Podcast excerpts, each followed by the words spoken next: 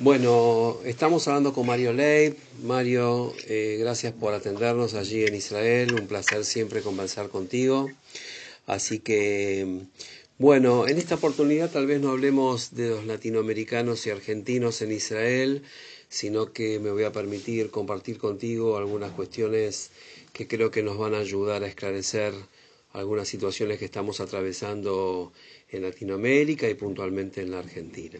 Eh, desde ya, eh, para quien escuche o, lea esta entrevista, eh, Mario, aparte de ser un importantísimo dirigente de la OLEI en Israel, que nuclea, insisto, argentinos y latinoamericanos, también es un hombre que se ha dedicado al comercio, es un empresario, así que nada mejor que consultarlo en este momento. Mario, no, no sé si va a tener un orden exacto con, con la conversación, pero quería preguntarte, si te acordás, obvio, ¿cómo fue aquel eh, encierro que tuvieron, eh, que no fue el primero, sino creo que fue el segundo o tercero, eh, ¿cómo lo había vivido la sociedad israelí y cómo se tomó esa decisión?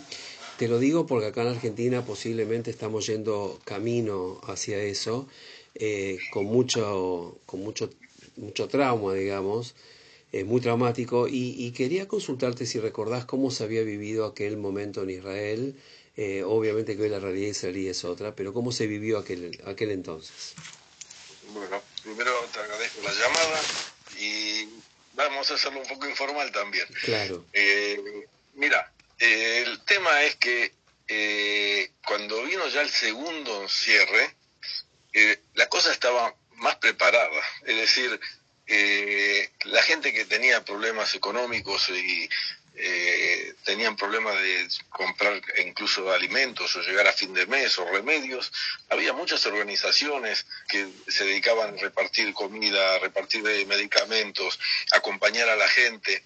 Es decir, eh, había mucha, mucha ayuda. Es un país donde hay muchas organizaciones que, de voluntarios. Y así como nosotros nos ocupamos de la parte latinoamericana, de la gente que estaba sola, de la gente mayor, en muchas filiales, y se les ayudó, se trató de que la gente lo pase lo mejor posible, pero había bastante, eh, ¿cómo te puedo decir?, colaboración de, la gente. Es decir, se salía poco. La gente que iba a trabajar era la gente que tenía eh, lugares donde era importante que la gente salga a trabajar. Y de, a poco se fue, empezó a liberar. Entonces el mercado más o menos funcionaba. Te hago una preguntita. ¿Verdad? La gente ya empezaba a vacunarse ahí. ¿Dónde estaba ubicado el testeo y la vacunación en ese cierre, si te acordás? Bueno, ahí, ahí se, empezó a, se empezó a vacunar. La gente se empezó a vacunar, pero era muy temprano y todavía no se sabía cuál iba a ser eh, la reacción. No te olvides de que te das la primera dosis de Pfizer y tenés que esperar 21 días para darte la segunda y recién ahí empezás a ver qué es lo que está pasando. Y el gobierno empezó a dar la ayuda a las empresas, a los negocios a la que estaban cerrados. Primero, que la mayoría de la gente, de por ejemplo los centros comerciales, de un montón de empresas, sacaron a la gente de como si fuesen unas vacaciones sin goce de sueldo, pero el sueldo lo pagaba el gobierno. Pagaban el 75%, el 75%, el 80% del sueldo y la gente se quedaba en la casa. Y como había el encierro más o menos bastante fijo, que no había teatros, que no había cines, que los restaurantes estaban abiertos, que todo era takeaway, era eh, hacer el pedido y te lo traían o lo podías retirar. Entonces la gente tenía mucho menos gastos y prácticamente es lo mismo recibir el 75% cuando no tenés gastos de teatros, de salidas, de ir a comprar ropa o eh, hacer diversiones entonces, eso influía mucho. Y las empresas empezaron a recibir una ayuda económica para pagar los gastos fijos. Y muchas empresas recibieron sumas muy importantes, muy, muy, muy grandes. Y más o menos eso ayudó mucho en la segunda etapa. Y cuando ya se empezó a vacunar, bueno, la cosa empezó a cambiar en una forma impresionante. O sea, o sea, espera, espera, espera, estamos hablando que el segundo cierre ocurre prácticamente al inicio de la vacunación y las empresas y las personas comenzaron a, recibir ayuda. Ese era el panorama del segundo cierre. Sí, ayuda empezó a recibir un poco antes, eh, pero cada vez se fue eh, acentuando más porque había más grupos que reclamaban ayuda y entonces el gobierno cada vez liberaba más fondos para poder ayudar a empresas, a negocios. Y bueno, se llegó ahora a una situación que, bueno, tenemos más de 6 millones ya de vacunados con la segunda dosis, es decir, el país está prácticamente vacunado, eh, se hacen, creo que hace uno o dos días se hicieron más de 60.000 estudios y habían 200 eh, eh, personas que estaban infectadas, que no es nada prácticamente. Estás hablando, espera, espera, espera, de testeos, me estás diciendo. Sí, testeos, sí. 60.000 testeos diarios se hacen. Sí, por lo menos, sí. sí. Se están haciendo porque, es decir, eh, ya están diciendo que no hace falta hacer tantos, pero lo que pasa es que eh, como se están abriendo los colegios, se está abriendo todo, cuando uno se contagia, mandan a muchísimos a hacer testeo, todos los que estaban alrededor, todos los que estaban en el colegio, por ejemplo. ¿El, testeo, sigue siendo gratuito?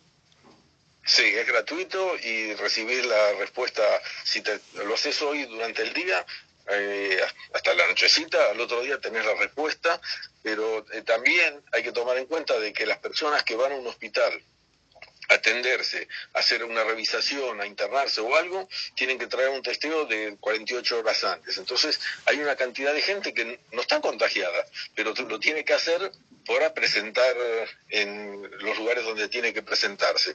Y está la gente que no se vacunó, que para poder acceder a algún tipo de actividad o algo tiene que hacer eh, hacerse el examen, el, testeo. ¿Hubo un tercer, ¿hubo un tercer eh, cierre? No, no es, no es cierre, es, eh, es una situación donde ya prácticamente se liberó todo. No, no, pero para, cuando hablamos antes de que hubo un cierre, que se ayudaba a la gente, hubo un, un cierre más que me acuerdo que fue de dos semanas, ¿puede ser? Hubo un cierre, hubo un cierre primero que fue total. El segundo, se liberaron empresas, muchas empresas, y ya se empezaban a ver más eh, tráfico en las calles, en, eh, en las rutas, se empezaba a ver un poco más. Y después el tercero ya era bastante suave, que la gente decía, ¿para qué dicen que hay un encierro si todo el mundo está saliendo a la calle? Porque te dejaban caminar, te dejaban eh, hacer deporte, te dejaban salir a un kilómetro de tu casa y si tenías que viajar, eh, tenías algún justificativo y viajabas y no te decían nada, eh, dejaban de poner multas para la gente que estaba afuera. Me parece que era, me parece que era más que nada por la, la festividad de Pesaj, ¿no? O Purim. el, tema fue, eh, el tema fue que empezó con Purim, que tenían miedo. El, el tema es que terminó Purim y no había gente contagiada y hubo en muchas ciudades hubo eh, festivales muy grandes y después vino Pesaj y tampoco hubo gente contagiada, entonces bueno, se decidió de que hay que liberar y, Mario, te traigo te traigo un poco a, tu rubro o, y si no lo vas a poder responder también. Eh, ¿Qué pasa con el recurso humano? O sea, acá se ha encerrado, por decirte algo, el tema de los bares. Eh, miles y, y la gente obviamente que fue quedando sin trabajo. Esto ocurrió de idéntica manera en Israel, por decirte un rubro, ¿eh? por preguntarte un rubro. Sí, sí, mira, yo estoy en el rubro ese, es decir, todas, mis, todas mis hijas, mis yernos, están todos en, en, el rubro, tengo una hija con mi yerno que tienen como ocho o nueve expreso bares, cafeterías en instituciones, otro yerno tiene tres restaurantes y una panadería boutique en Tel Aviv y en el norte, y tenemos una conditoria. Y el tema es que en Israel los restaurantes, cafeterías, todo lo que sea gastronómico, la gastronomía está considerado como de riesgo. Es un problema pero está de riesgo porque la gente cree de que es fácil abrir un restaurante, una cafetería, total, la mujer sabe hacer en la casa una rica comida, entonces piensan que es fácil abrir un local. Y la gente se cae, porque hoy hay que hacer inversiones grandes para poner un local, la gente ya tiene exigencias. Ahora, yo creo de que de, se cerraron muchos restaurantes en Israel y cafeterías que no van a abrir, pero pienso de que esos locales no estaban bien ya antes de la pandemia, antes de que empezó todo el problema del virus. Eran lugares que luchaban para poder mantenerse. Ahora, los locales que estaban bien registrados que estaban funcionando, muchos se adaptaron y empezaron a hacer eh, takeaway, a vender eh, comida a las casas, se adaptaron de restaurantes que manejados por eh, chef, eh, por un chef conocido, por ejemplo, empezó a hacer comida más ligera, más rápida para poder despachar y ellos se defendieron bastante bien y locales que estaban firmes, que estaban fuertes antes, siguen hoy normal y al contrario. Eh, se trabaja que es impresionante, es impresionante, con pedidos de mesas que no conseguís un lugar en Jerusalén, en Tel Aviv, en, el norte, y tenés pedidos para dentro de dos meses, tres meses, que la gente se quiera asegurar, que la gente sale de vacaciones y se asegura los lugares en los restaurantes. Bueno, bueno, bueno, bueno, pero esto me lo estás planteando ahora con la vacuna ya avanzada. Claro. ¿Está bien? Yo estoy yendo un pasito más atrás. Un paso más atrás, vos me estás diciendo, aquellos que estaban realmente en una situación consistente se pudieron bancar la tormenta. Esto me estás diciendo. Sí, más o menos el que se aguantaba, el que estaba más o menos bien. Ahora hay, hay, dos, hay dos eh, tipos de locales. Los que cerraron completo y recibieron una ayuda económica, porque vos tenés que demostrar cuánta fue la bajada de la venta del año, por ejemplo, 2019 al 2020. Digamos, cuánto fue de enero a enero, febrero a febrero, y de acuerdo a lo que presentás, a impositiva, lo que pagaste, por ejemplo, de IVA en el marzo de 2019 y lo que pagaste en el marzo de 2020, ellos te hacen el cálculo de cuánto dinero te corresponde y qué ayuda te van a dar. Y bueno, los locales empezaron a recibir ayuda, los que cerraron completamente recibieron bastante, bastante ayuda, los que tenían abierto en proporción a lo que le bajó la venta. Ayuda, ayuda económica y ayuda impositiva, se me ocurre. Ayuda, eh, eh, bueno, muchas cosas se postergaron. En, por ejemplo, eh, el tema de la municipalidad, el gasto que no sé, creo que le dicen alumbrado, barrido y limpieza, le dicen en Argentina, creo. Entonces, por ejemplo, ahí se dio un descuento de hasta un 75% y si te atrasabas y no pagabas, no te decían nada. Si, por ejemplo, tenías problemas con eh, pagar las cuentas de la luz, que acá las cuentas son grandes, no es un chiste, eh, hay locales que pagan dos mil dólares por mes de luz.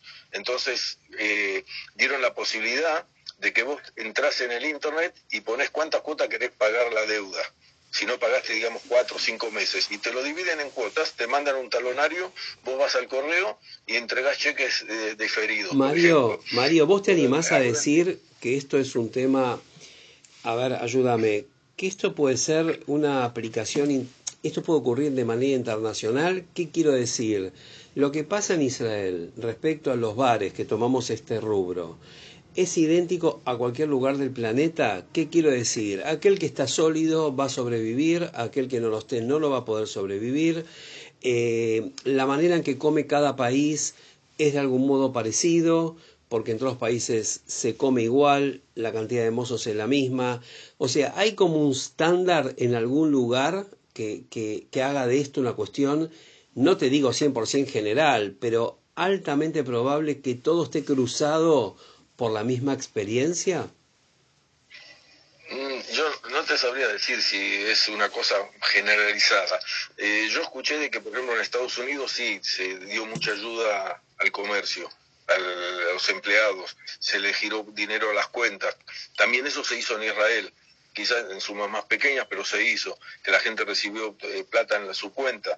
Es decir, de una persona acá que recibe eh, el seguro eh, nacional, que es, no es una suma alta, son unos, calculo, 600 dólares por mes, que para acá no es mucho, 600 dólares por mes, pero si vos te anotás de que estás jubilado, que no trabajás y que recibís eso, ellos te agregan durante ocho meses más o menos, otros 1.200 dólares al mes.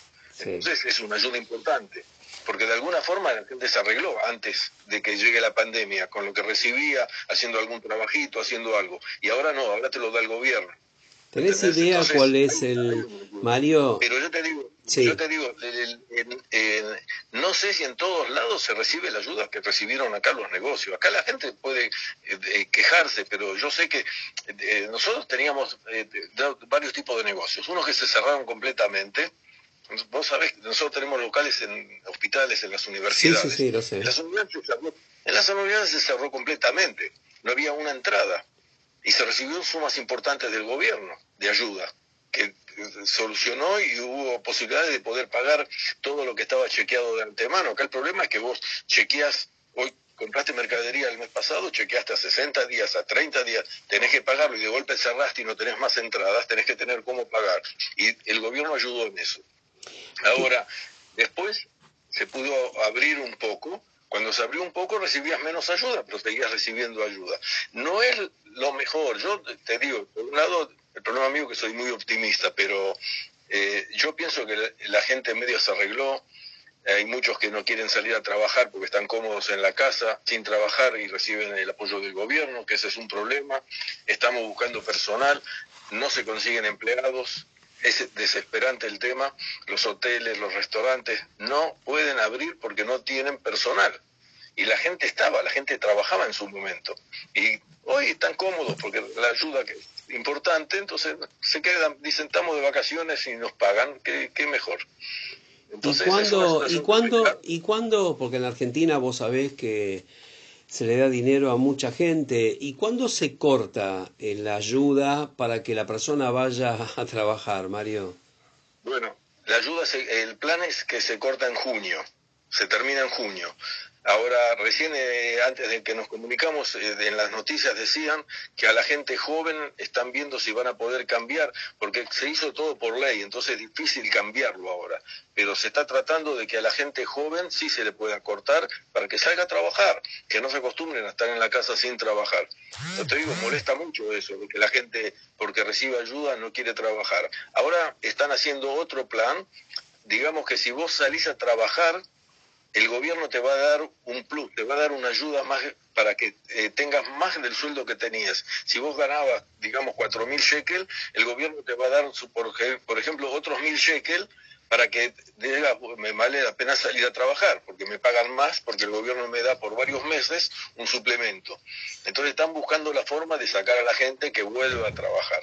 Mario, ¿cuánto, ¿cuánto tiene que ver en la compra de vacunas y en ayudar económicamente a los ciudadanos un país que económicamente está, está bien. Eh, no entendí. claro, salir a comprar vacunas es un tema de dinero. Eh, ayudar a la gente, perdóname, ayudar a la gente también es un tema de dinero. Pero el país estaba en una situación recontra extraordinaria. Era impresionante. Vos no conseguías una pieza en un hotel, no conseguías un lugar en un restaurante, turismo por todos lados, micros que no podías estacionar en ningún lado por la cantidad de micros que venían a los lugares turísticos. El país estaba con reservas muy, muy grandes.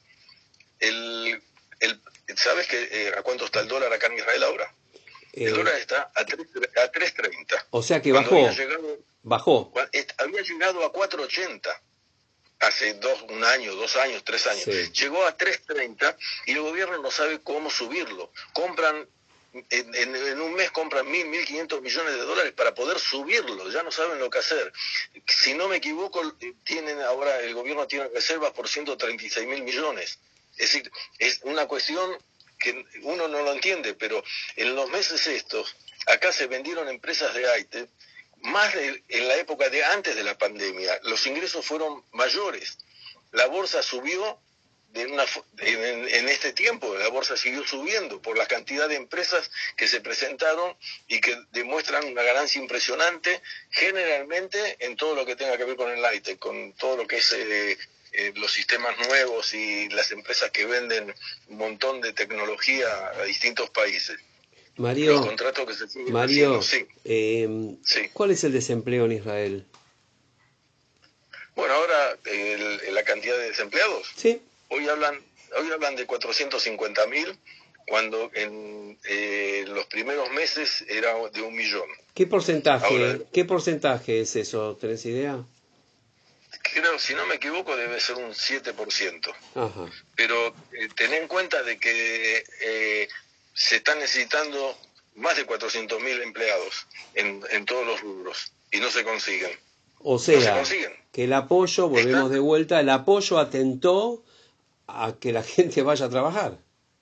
Sí, sí, sí. Por eso están viendo ahora cómo eh, parte va a tener que esperar hasta junio y parte va a tener que empezar a trabajar porque parece que para los jóvenes van a cortarlo. Ahora, toma en cuenta que, por ejemplo, los hoteles en Eilat, el personal que atiende hoy los hoteles en Eilat, la mayoría del personal que trabaja hoy son eh, em, empleados que traen de Jordania vienen de Jordania a la mañana y se vuelven a la noche para atender los hoteles porque no hay personal para poder abrir los hoteles. En la situación está, en ese sentido es un problema muy serio, están desesperados.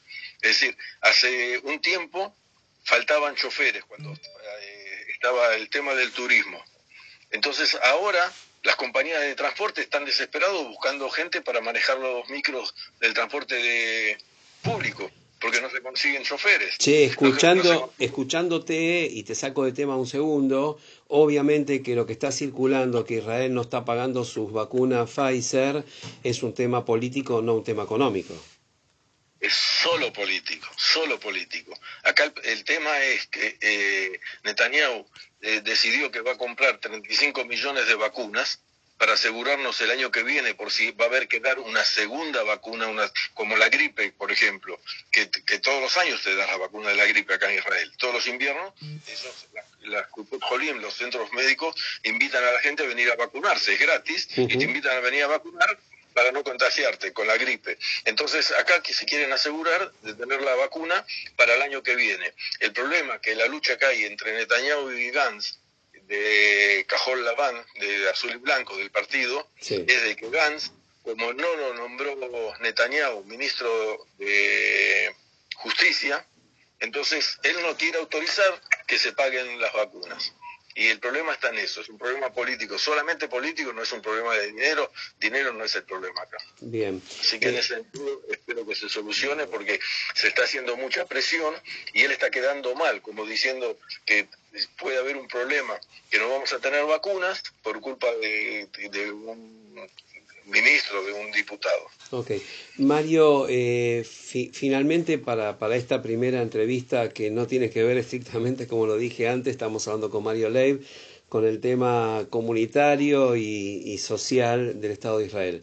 Eh, ¿cómo, ¿Cómo estás viendo a la gente hoy en día allá en Israel? Mira, la gente está enloquecida salen a los lugares, eh, por ejemplo ahora en la semana de Pesa, vos no podías ir al Kineret porque primero que la hotelería estaba repleta, pero aparte de eso, el Kineret, sabes, todo alrededor son campings, son lugares donde la gente viene con carpas, se instalan. No había un metro para poder sentarte, para poder caminar. La gente se fue al Yamamela, la gente, Eilat está repleto de gente, se abrieron todos los restaurantes. Están hablando de que posiblemente la semana que viene no va a ser eh, obligatorio tener el barbijo en las calles, se va a liberar, porque no hay contagio. En eh, las zonas que estaban complicadas, por ejemplo, en Bnei no hay un contagiado en la parte jaridí, ultra religiosa, que era el lugar donde había más contagiados que en todo el país. Es decir, se superó, la gente se vacunó y dio los resultados. Eso fue lo grande que se pudo hacer acá. Se consiguieron las vacunas, que se hicieron los buenos contratos, los buenos eh, eh, los buenos contratos, los buenos arreglos para poder recibir la vacuna. Y bueno, Hoy en día está todo abierto, todo libre, las escuelas están empezando a funcionar en forma normal. El comercio está completamente abierto. En las canchas primero se dijo que pueden haber 500 personas, hoy te dicen que pueden haber 5.000. Eh, se están haciendo, los teatros están abiertos.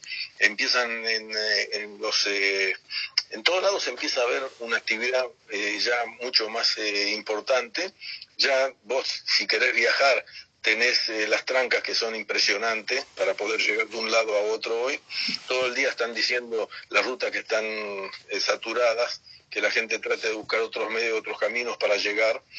Eh, hoy están hablando de que se le pidió a, a, las compañías de los trenes que aumenten más la frecuencia, la frecuencia, la frecuencia y más tarde Sí, me faltan algunas palabras. Y más tarde, para que la gente pueda viajar en tren y no tener que sacar el coche por los problemas que hay en las rutas. Entonces es una cosa, mira, yo eh, viajo eh, bastante al norte, que tengo una hija en el norte, cerca de Royaniclá, cerca de la frontera con el Líbano. Entonces, eh, teóricamente eh, podés llegar en una hora 45. Y hoy podés tardar dos horas y media, tres horas en llegar. Si te agarra un poco el horario que la gente sale del trabajo o algo así. Bueno, Mario, Mario, me sale, me sale decirte que el dólar está como está porque el israelí no está viajando en el exterior, entonces eh, eh, eh, no, los gastan. En parte sí, en parte sí.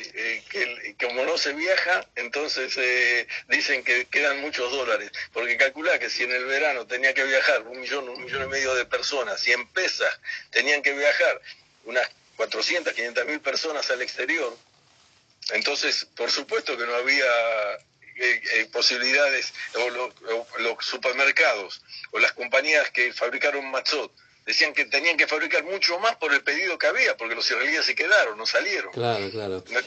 Acá se podría salir. El problema es que los países no tenés miedo de ir a todos lados por lo que está pasando en Europa. Mario, finalmente, a estas olas en Argentina y en algunos países latinoamericanos también, eh, se está hablando de una nueva ola eh, realmente una saturación de hospitales, sanatorios. Eh, cuando hay que cerrar, hay que cerrar, ¿no? Mira, hay varias cosas. Primero, hay que tener el barbijo. Yo te digo, yo en la primera que estaba todo cerrado, yo salía todos los días porque yo tenía un, un, negocio de donde estaba abierto todos los días. Entonces yo iba todos los días, yo salía todos los días. Pero yo me pongo el barbijo a la mañana y me lo saco cuando vuelvo a casa. Yo eh, eh, estábamos ahora en una fiesta ayer y estábamos hablando porque todos estábamos sin barbijo. Entonces yo le decía, yo no sé cómo voy a hacer. Estoy tan acostumbrado a llevarlo puesto todo el día que no sé cómo me voy a acostumbrar. Es como los lentes, que a veces te tocas para buscar los lentes y los tenés puestos. Y con el barbijo ya pasa lo mismo. Si te acostumbraste, ya está, ya no, te molesta. Pero están por liberarlo. Entonces yo pienso así, yo tengo alcohol gel en el coche. Cada vez que salgo de algún lado o entro a algún lado, tengo alcohol gel. Tengo en casa, tengo en la empresa. Es decir, te tenés que cuidar. Si te cuidas, ya bajaste muchísimo el contagio. Eso es la primera cosa. Y acá la segunda es la vacuna. Porque yo hasta que me vacuné pasaron varios meses, pero fui de los primeros que me fui a vacunar. Ahora, en esos meses me cuidaba, me cuidaba. Cuando no se decía que no se puede salir, no se salía. Cuando dejaban un poquito, viste, de que decían, bueno, eh, no, no pueden haber reuniones, pero podés salir eh, a 400 metros o un kilómetro de tu casa.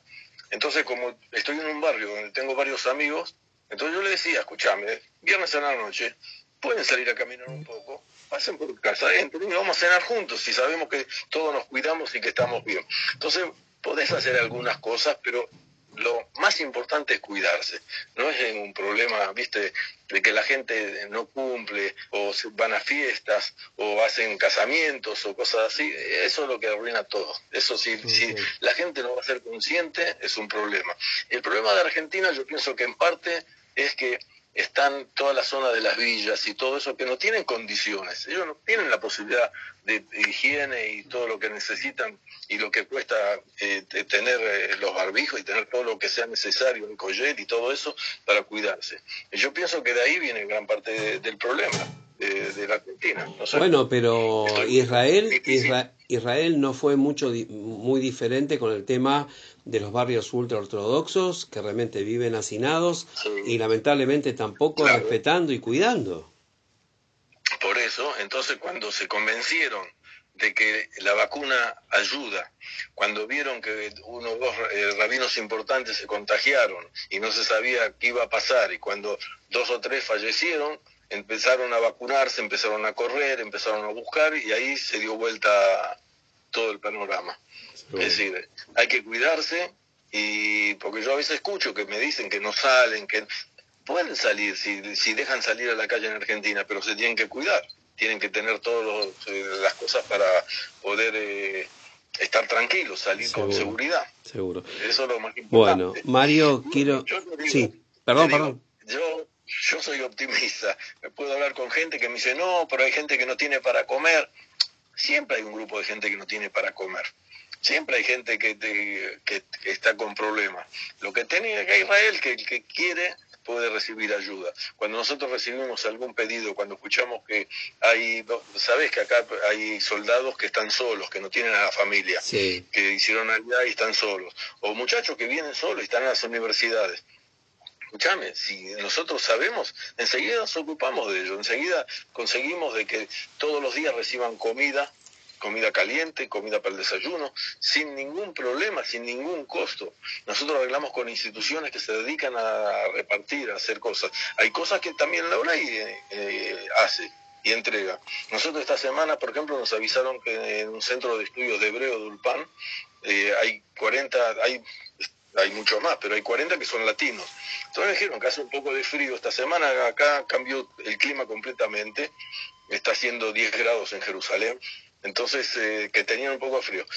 Esta semana se fue allá y se entregaron 40 pasadas. Está bien, está bien, Mario, pero lo que pasa es que vos arrancaste esta, esta conversación explicando lo que es el voluntariado y la cuestión de, ayuda social como algo bastante arraigado en la sociedad israelí que cumple una función indispensable en la estructura del COVID y frente a la pandemia.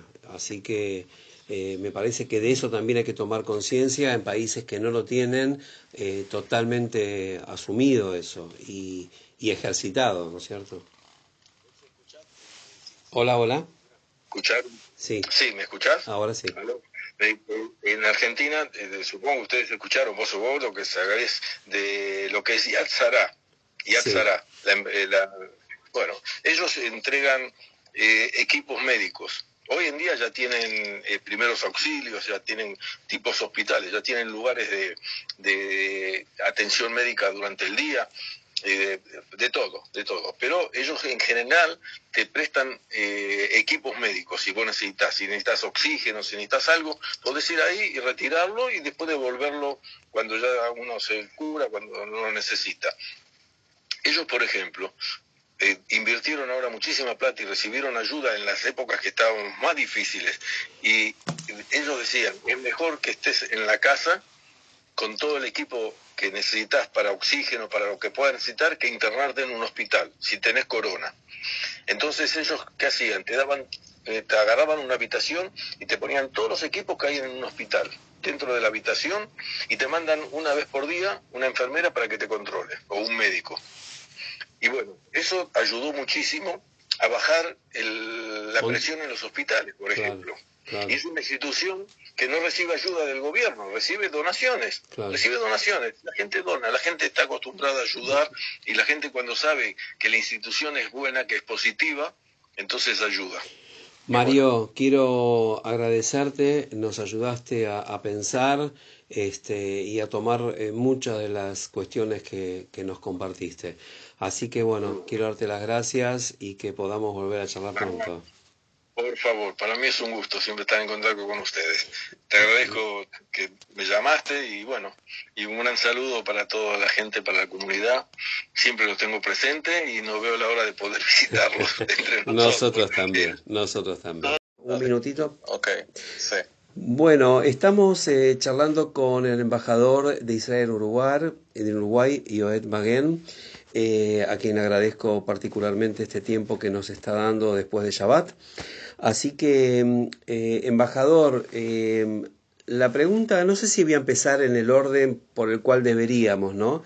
Pero bueno, hay, hay noticias acerca de, de, unos médicos que van a llegar desde Israel a Uruguay a fin de colaborar con la pandemia, con el COVID. Y realmente estoy sorprendido por la respuesta que ha tenido la sociedad.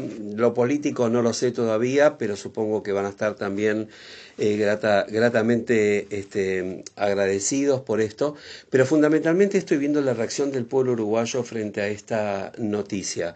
Eh, así que la pregunta es, ¿cómo está viviendo usted eh, esta cuestión que va a vivir Uruguay en poco tiempo? Bueno, eh, primero, muy buenas noches. Gracias por esta oportunidad de hablar un poco de lo que estamos haciendo eh, en eh, Uruguay en estos días. sin duda alguna, Uruguay está atravesando su peor, peor momento de la pandemia. Un país que ha manejado la, su lucha contra el COVID-19 de manera,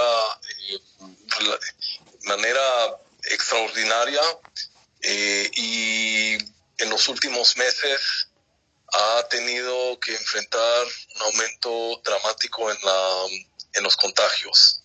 el pueblo está viendo este, este digamos, este aumento eh, con muchísima eh, preocupación y por lo tanto cualquier ayuda internacional, sobre todo de un país que eh, es el primero y hasta el momento el único que se está saliendo de la pandemia, es como tener una ayuda de los expertos, de los que saben, de los que ya lo han logrado. Y, y por eso están tan agradecidos. Además, bueno, existen excelentes relaciones históricos, ¿no? De, entre los dos pueblos. Uruguay jugó un papel fundamental en los procesos que condujeron a la creación del Estado de Israel. Pero usted mencionó las reacciones del pueblo. Eh, bueno, también fue del gobierno, tanto la Cancillería como el eh, propio ministro de Salud Pública eh, nos agradecieron públicamente y de manera personal a mí. Eh, están sumamente contentos y sumamente agradecidos porque estos médicos, y no son solamente médicos, son, es también un cargamento de, de, equipo médico para el CTI, que actualmente es el mayor, digamos, desafío de, Uruguay, el, la saturación de las unidades del CTI. Y entonces viene, viene equipo eh, al, a estas unidades y vienen médicos que pueden ayudar, que tienen expertise y, tienen un año de, experiencia en trabajar en unidades del CTI. Y bueno, y por eso están, están muy agradecidos y, yo lo he visto eh, estoy siguiendo las reacciones en, los, eh, en las redes sociales, es realmente impresionante. Embajador, y eso nos llena de orgullo. Sí, embajador, eh, obvio que, es, es, para tener orgullo. Embajador, cuando yo vi un poco lo que estaba pasando en las redes, me hice por primera vez una pregunta que creo que tal vez, no sé si usted dimensionó, pero resulta que la reacción es la misma que si recibieran una vacuna. Quiere decir que estamos entrando en una fase, esto a ver, ayúdeme a pensarlo, estamos entrando en una fase donde es tan importante la ayuda de profesionales que atravesaron esto, no lo voy a comparar con una vacuna, pero realmente creo que estamos en una etapa que aquellos que tuvieron la experiencia pueden ayudar más allá de la vacuna. ¿Es así? A ver, eh, quiero, eh, quiero ver si entendí que si, que si la eh, el agradecimiento eh, es, a ver, no, explícamelo de otras palabras. ¿Cómo no? ¿Cómo no? ¿Cómo no? La reacción de la, de la población uruguaya es igual que si se hubiese mandado vacunas. Esto quiero decir. Tiene, Entiendo. No, no voy a comparar vacunas con, con, con, con médicos, pero realmente me parece que Israel tuvo un reflejo enorme, usted, embajador, tuvo un gran reflejo. Tal vez sea el primer país perdón el término, que exporta la experiencia médica que es tan necesaria como una vacuna y yo no sé si la humanidad se dio cuenta de eso. Bueno, em, actualmente Uruguay tiene el ritmo de vacunación más alto del mundo. Em, yo entiendo que aquí no hacen falta vacunas, hay suficientes vacunas y se está vacunando, y la gente se está vacunando. Uruguay está ya en séptimo o sexto lugar del mundo en, vacunados en proporción a la población. Eh, el mayor desafío que tiene eh, Uruguay actualmente es en las unidades del CTI. De eso el Ministerio de Salud Público y, y bueno, las autoridades hablan de esto constantemente, porque una vez se satura, pues ahí pueden llegar a tener un serio problema.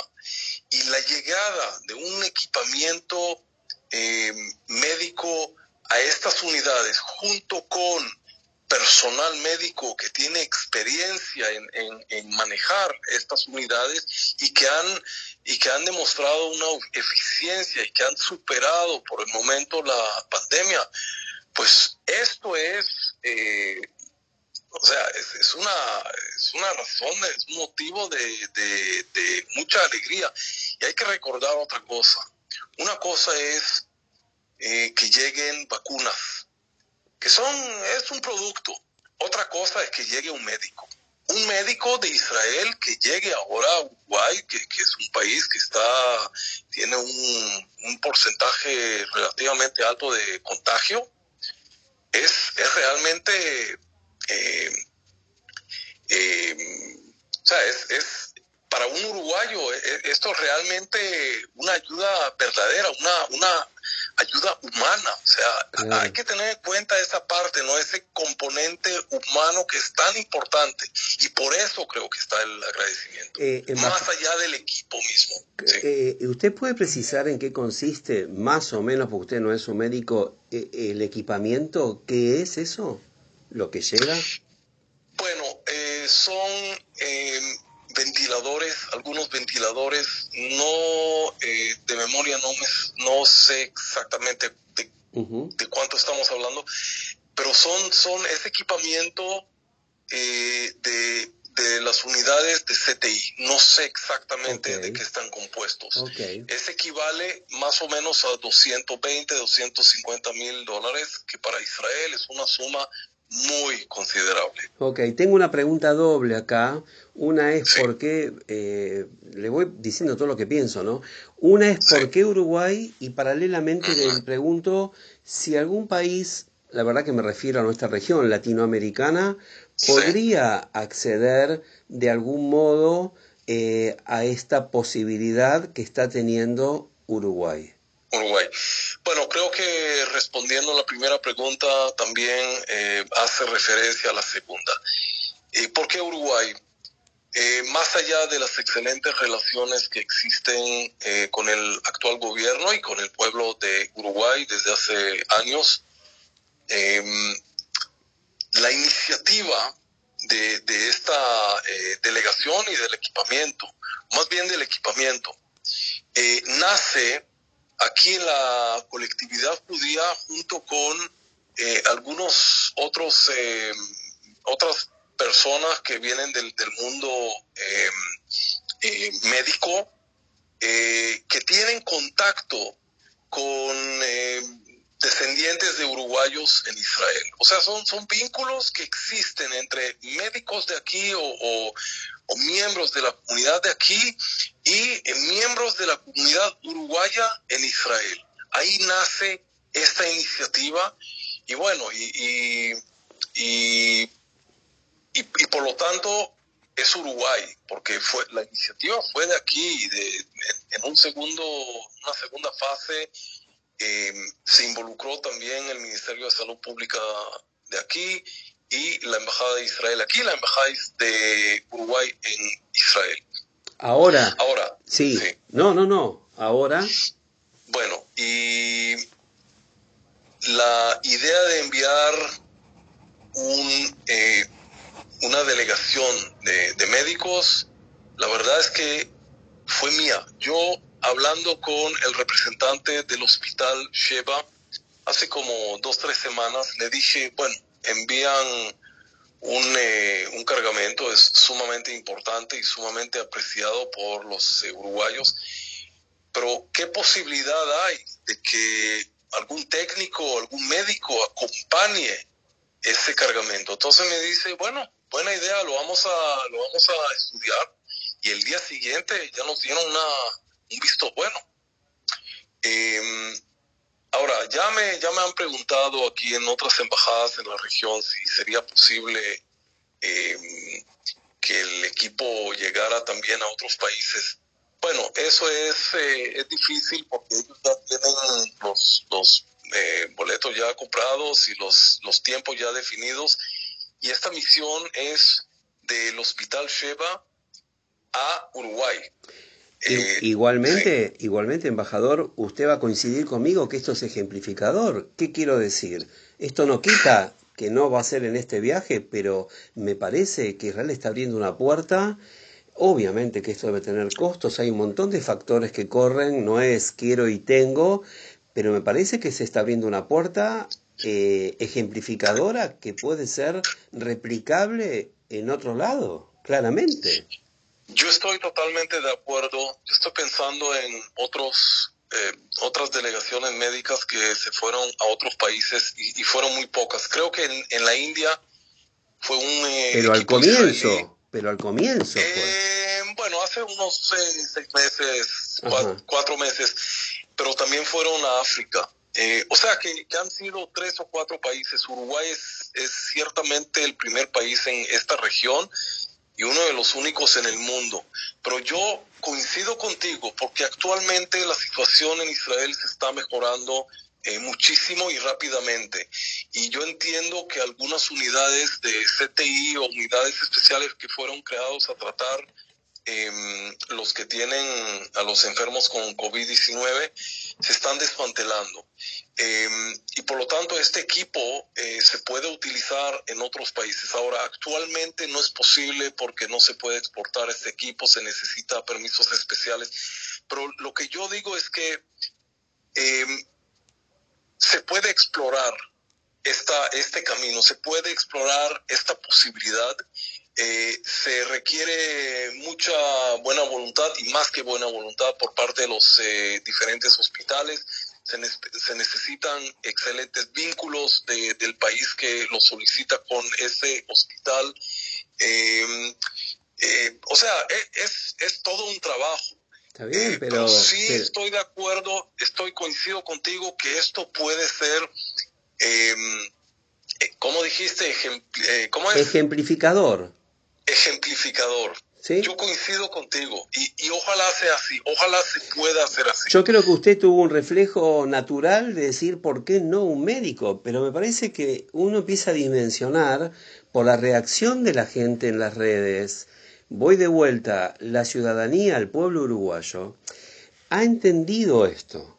Eh, sabiendo que tiene una cobertura de vacunas, ha entendido con humildad, claramente es un pueblo humilde en el sentido de eh, poder eh, reconocer en el otro cuestiones que a veces pueden ser bienvenidas. Entonces, usted me parece que naturalmente, espontáneamente abrió una puerta eh, que como están las cosas en el mundo, capaz se pueda replicar, insisto, no en este, en este viaje porque están cerrados los tickets, un montón de cosas, son cuestiones diplomáticas entre países, entre gobiernos, ¿no? Pero me parece que Israel tiene esta generosidad en el sentido, está en la en el ADN del judaísmo de, colaborar, ayudar al mundo, y me parece que ahí se está dando esto, embajador. ¿eh?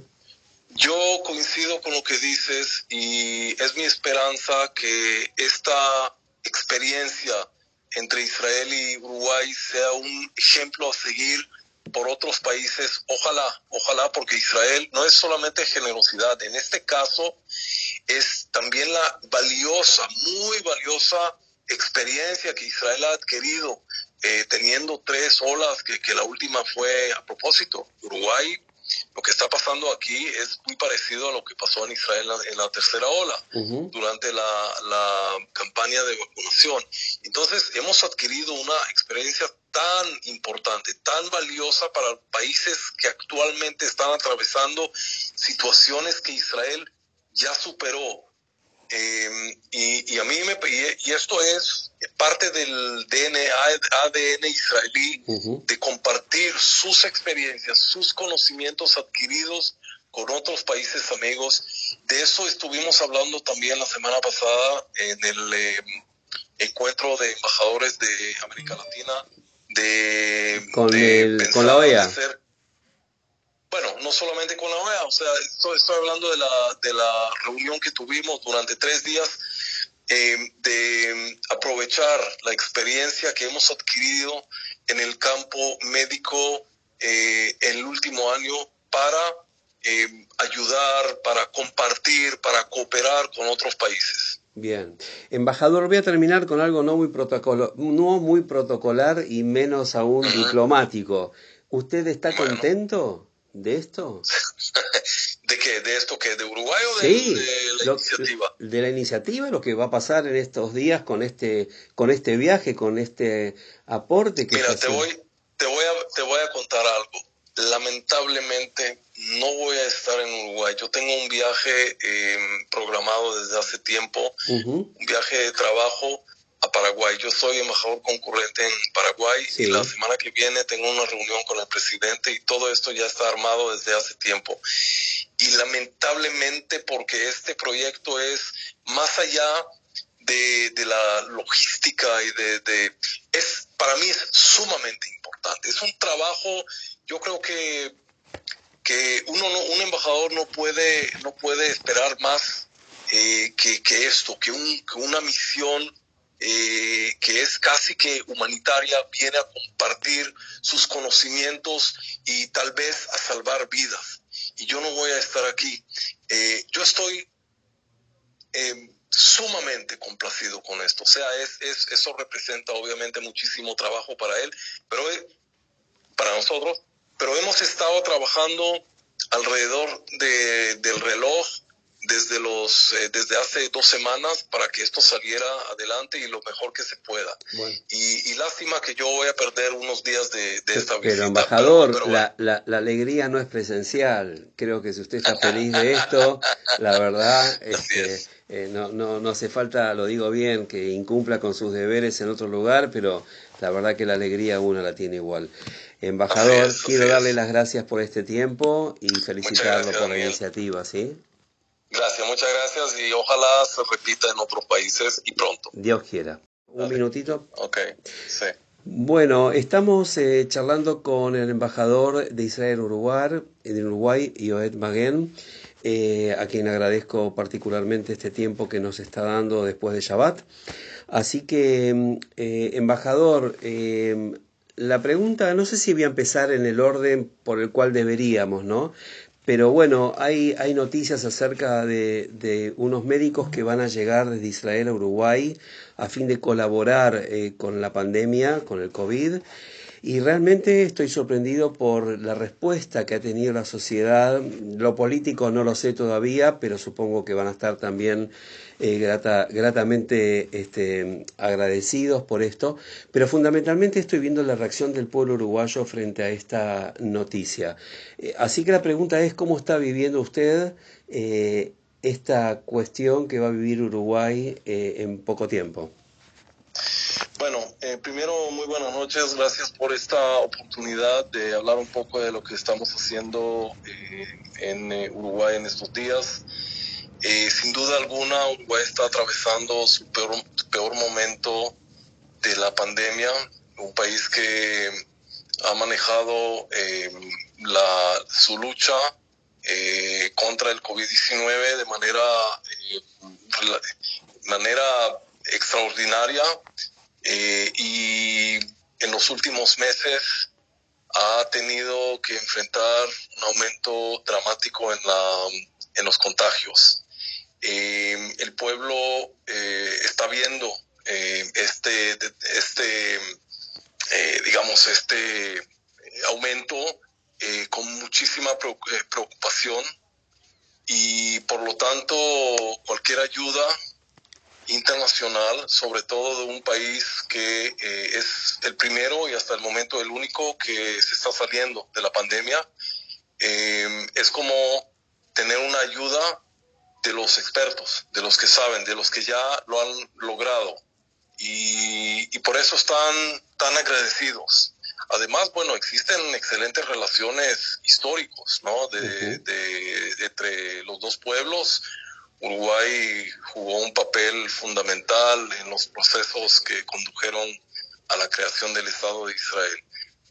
Pero usted mencionó las reacciones del pueblo, eh, bueno, también fue del gobierno, tanto la Cancillería como el eh, propio ministro de Salud Pública eh, nos agradecieron públicamente y de manera personal a mí.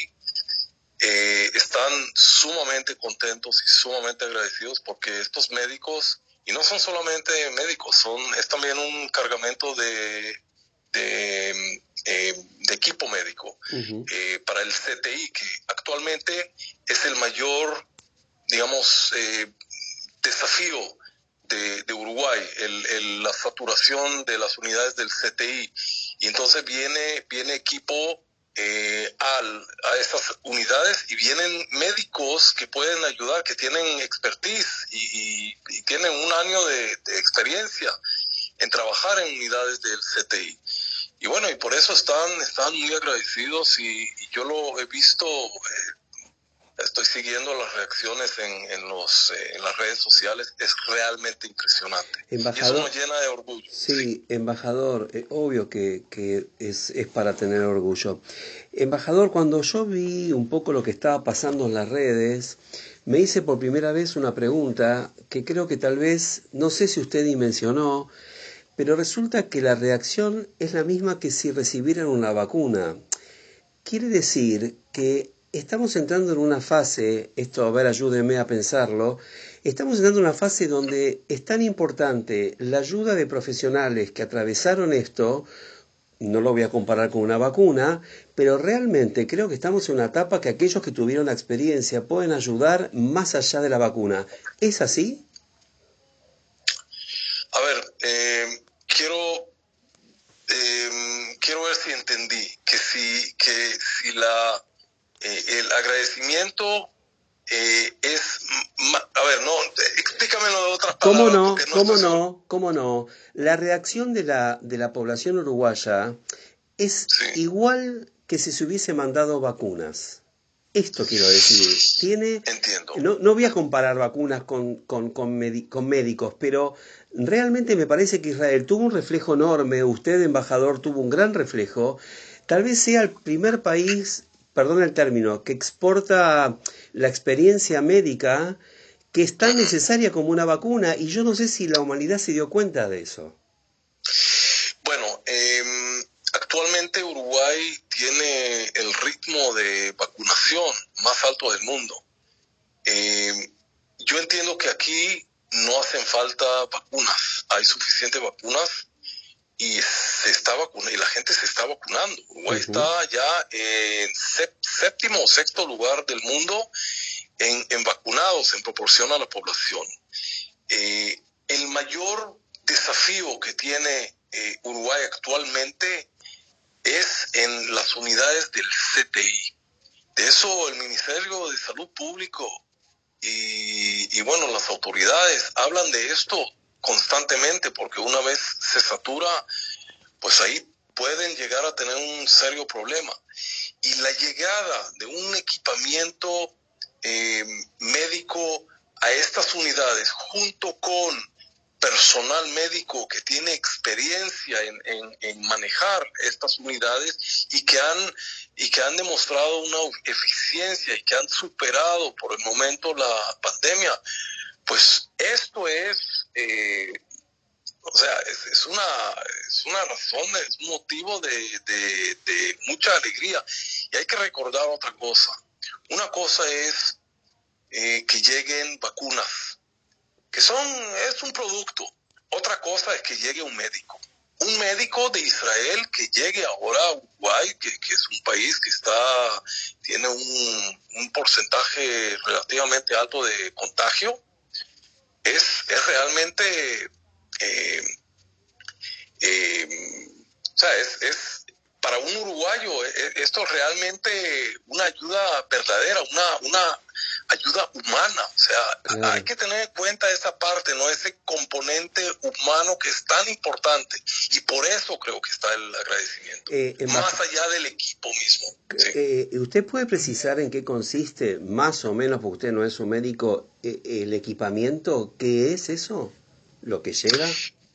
Bueno, son ventiladores, algunos ventiladores, no eh, de memoria no, me, no sé exactamente de, cuánto estamos hablando, pero son, son ese equipamiento eh, de, de, las unidades de CTI. No sé exactamente de qué están compuestos. Es equivale más o menos a 220, 250 mil dólares, que para Israel es una suma muy considerable. Ok, tengo una pregunta doble acá. Una es por qué, eh, le voy diciendo todo lo que pienso, ¿no? Una es por qué Uruguay y paralelamente le pregunto si algún país, la verdad que me refiero a nuestra región latinoamericana, podría acceder de algún modo eh, a esta posibilidad que está teniendo Uruguay? Uruguay. Bueno, creo que respondiendo a la primera pregunta también eh, hace referencia a la segunda. Eh, ¿Por qué Uruguay? Eh, más allá de las excelentes relaciones que existen con el actual gobierno y con el pueblo de Uruguay desde hace años, em, la iniciativa de, esta delegación y del equipamiento, más bien del equipamiento, nace aquí en la colectividad judía junto con eh, algunos otros eh, otras personas que vienen del, mundo eh, médico que tienen contacto con descendientes de uruguayos en Israel. O sea, son, son vínculos que existen entre médicos de aquí o, o miembros de la comunidad de aquí y miembros de la comunidad uruguaya en Israel. Ahí nace esta iniciativa y bueno, y, y, por lo tanto es Uruguay, porque fue la iniciativa fue de aquí, de, en un segundo, una segunda fase eh, se involucró también el Ministerio de Salud Pública de aquí y la Embajada de Israel aquí, la Embajada de Uruguay en Israel. Ahora. Ahora. Sí. No, no, no. Ahora. Bueno, y la idea de enviar un, eh, una delegación de, médicos, la verdad es que fue mía. Yo hablando con el representante del hospital Sheba hace como dos, tres semanas, le dije, bueno, envían un, eh, un cargamento, es sumamente importante y sumamente apreciado por los uruguayos, pero ¿qué posibilidad hay de que algún técnico algún médico acompañe ese cargamento? Entonces me dice, bueno, buena idea, lo vamos a, lo vamos a estudiar y el día siguiente ya nos dieron una, un visto bueno. Em, ahora, ya me, ya me han preguntado aquí en otras embajadas en la región si sería posible em, que el equipo llegara también a otros países. Bueno, eso es, eh, es difícil porque ellos ya tienen los, los eh, boletos ya comprados y los, los tiempos ya definidos. Y esta misión es del Hospital Sheba a Uruguay. Eh, igualmente, igualmente, embajador, usted va a coincidir conmigo que esto es ejemplificador. ¿Qué quiero decir? Esto no quita que no va a ser en este viaje, pero me parece que Israel está abriendo una puerta.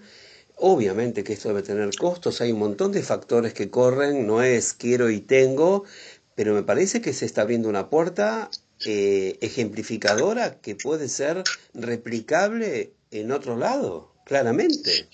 Yo estoy totalmente de acuerdo. Yo estoy pensando en otros eh, otras delegaciones médicas que se fueron a otros países y, fueron muy pocas. Creo que en, la India fue un eh, pero al comienzo, pero al comienzo. Eh, bueno, hace unos seis, meses, cuatro, meses, pero también fueron a África. O sea que, han sido tres o cuatro países. Uruguay es, ciertamente el primer país en esta región y uno de los únicos en el mundo. Pero yo coincido contigo porque actualmente la situación en Israel se está mejorando eh, muchísimo y rápidamente. Y yo entiendo que algunas unidades de CTI o unidades especiales que fueron creados a tratar eh, los que tienen a los enfermos con COVID-19 se están desmantelando. Em, y por lo tanto, este equipo eh, se puede utilizar en otros países. Ahora, actualmente no es posible porque no se puede exportar este equipo, se necesita permisos especiales. Pero lo que yo digo es que em, se puede explorar esta, este camino, se puede explorar esta posibilidad eh, se requiere mucha buena voluntad y más que buena voluntad por parte de los eh, diferentes hospitales. Se, necesitan excelentes vínculos del país que lo solicita con ese hospital. Em, eh, o sea, e, es, es, todo un trabajo. Está bien, pero, sí estoy de acuerdo, estoy coincido contigo que esto puede ser, eh, ¿cómo dijiste? ¿cómo es? Ejemplificador ejemplificador. Yo coincido contigo y, y, ojalá sea así, ojalá se pueda hacer así. Yo creo que usted tuvo un reflejo natural de decir por qué no un médico, pero me parece que uno empieza a dimensionar por la reacción de la gente en las redes. Voy de vuelta, la ciudadanía, el pueblo uruguayo, ha entendido esto.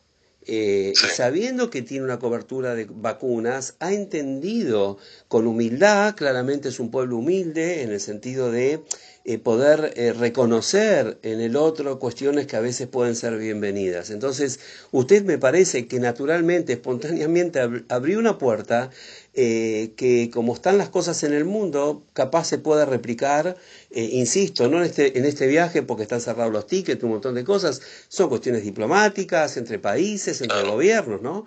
Pero me parece que Israel tiene esta generosidad en el sentido, está en la en el ADN del judaísmo de, colaborar, ayudar al mundo, y me parece que ahí se está dando esto, embajador. ¿eh? Yo coincido con lo que dices y es mi esperanza que esta experiencia entre Israel y Uruguay sea un ejemplo a seguir por otros países. Ojalá, ojalá, porque Israel no es solamente generosidad, en este caso es también la valiosa, muy valiosa experiencia que Israel ha adquirido eh, teniendo tres olas, que, que, la última fue a propósito, Uruguay, lo que está pasando aquí es muy parecido a lo que pasó en Israel en la, tercera ola, durante la, la, campaña de vacunación. Entonces, hemos adquirido una experiencia tan importante, tan valiosa para países que actualmente están atravesando situaciones que Israel ya superó eh, y, a mí me y esto es parte del DNA, ADN israelí de compartir sus experiencias, sus conocimientos adquiridos con otros países amigos. De eso estuvimos hablando también la semana pasada en el eh, encuentro de embajadores de América Latina de con, con la OEA bueno, no solamente con la OEA, o sea, estoy, hablando de la, de la reunión que tuvimos durante tres días, eh, de aprovechar la experiencia que hemos adquirido en el campo médico eh, en el último año para eh, ayudar, para compartir, para cooperar con otros países. Bien. Embajador, voy a terminar con algo no muy, protocolo, no muy protocolar y menos aún diplomático. ¿Usted está contento? De esto? ¿De qué? ¿De esto que ¿De Uruguay o de, la iniciativa? De la iniciativa, lo que va a pasar en estos días con este, con este viaje, con este aporte que Mira, te voy, te, voy a, te voy a contar algo. Lamentablemente no voy a estar en Uruguay. Yo tengo un viaje em, programado desde hace tiempo, un viaje de trabajo a Paraguay. Yo soy embajador concurrente en Paraguay y la semana que viene tengo una reunión con el presidente y todo esto ya está armado desde hace tiempo. Y lamentablemente porque este proyecto es más allá de, la logística y de, es para mí es sumamente importante. Es un trabajo, yo creo que que uno un embajador no puede no puede esperar más eh, que, que, esto, que, un, que una misión eh, que es casi que humanitaria, viene a compartir sus conocimientos y tal vez a salvar vidas. Y yo no voy a estar aquí. Eh, yo estoy eh, sumamente complacido con esto. O sea, es, es, eso representa obviamente muchísimo trabajo para él, pero para nosotros. Pero hemos estado trabajando alrededor de, del reloj desde los eh, desde hace dos semanas para que esto saliera adelante y lo mejor que se pueda. Y, lástima que yo voy a perder unos días de, esta visita. Pero embajador, la, la, alegría no es presencial. Creo que si usted está feliz de esto, la verdad, este, eh, no, no, no hace falta, lo digo bien, que incumpla con sus deberes en otro lugar, pero la verdad que la alegría uno la tiene igual. Embajador, quiero darle las gracias por este tiempo y felicitarlo por la iniciativa, ¿sí? Gracias, muchas gracias y ojalá se repita en otros países y pronto. Dios quiera.